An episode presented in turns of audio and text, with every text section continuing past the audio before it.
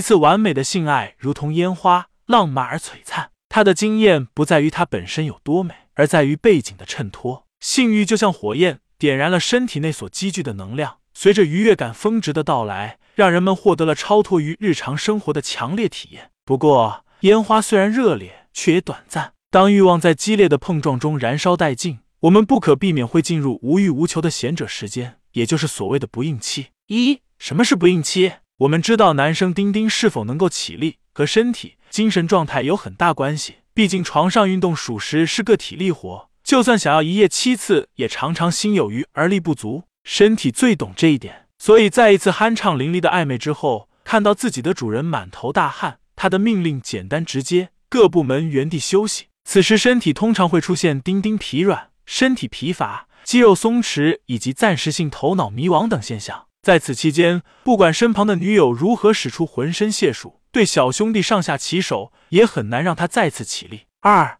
女生也有不应期吗？当然有啦。女孩子的身体结构有些特殊，她们愉悦的开关不像男孩子一样大胆的展露在身体外的十八厘米处，而是羞涩的躲藏大小阴唇内的 YD，俗称小豆豆。充血后的硬度摸起来有点像我们的鼻尖，虽然体型相差悬殊，不过豆豆的重要性不亚于男性的丁丁。性学家研究发现，女孩子百分之八十九的快乐是来自于对小豆豆的刺激，就像没办法想象不对丁丁展开攻势就让男生达到巅峰一样，缺少对小豆豆的照顾也很难给女孩子快乐。据观察，在受到刺激之后，它会充血而逐渐膨大。不过，并不是所有女性都会出现类似的反应。当刺激逐渐累积时，小豆豆反而会逐渐回缩，以至于在女性到达性愉悦峰值时，几乎看不到它的影子。在愉悦感渐渐褪去之后，小豆豆的充血仍然能够持续五至十分钟，甚至更久，并且对于外界的压力和刺激变得非常敏感。此时，如果你将一只大手伸向女友某个部位，一定要绕过小豆豆，否则很有可能激发她的洪荒之力，将你一掌推出几米外，同时大喊。由此可见，虽然女性的不孕期不太明显，不过愉悦后仍然是有一段时间是对外界刺激反应无能的。三，女生在不孕期都干些什么？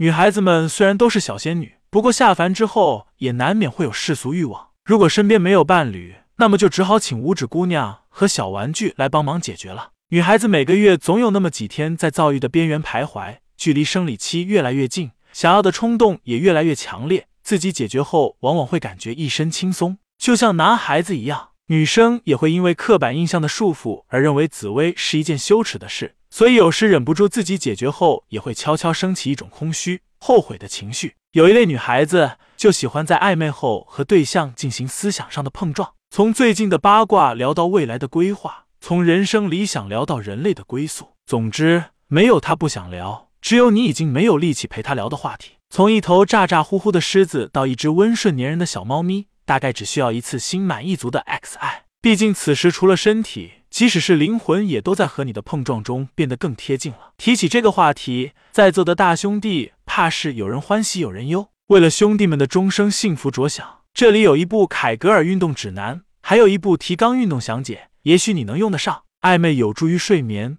在这类女孩子身上得到了实证。不要以为女孩子不出力就不累，毕竟我们也是整个过程中提供情绪价值的主力，好吗？最后想说，不应期是一种身体的自我保护机制。在挨爱时，注意尊重和保护对方，等待不应期结束后再恢复双人运动，切忌纵欲过度哦。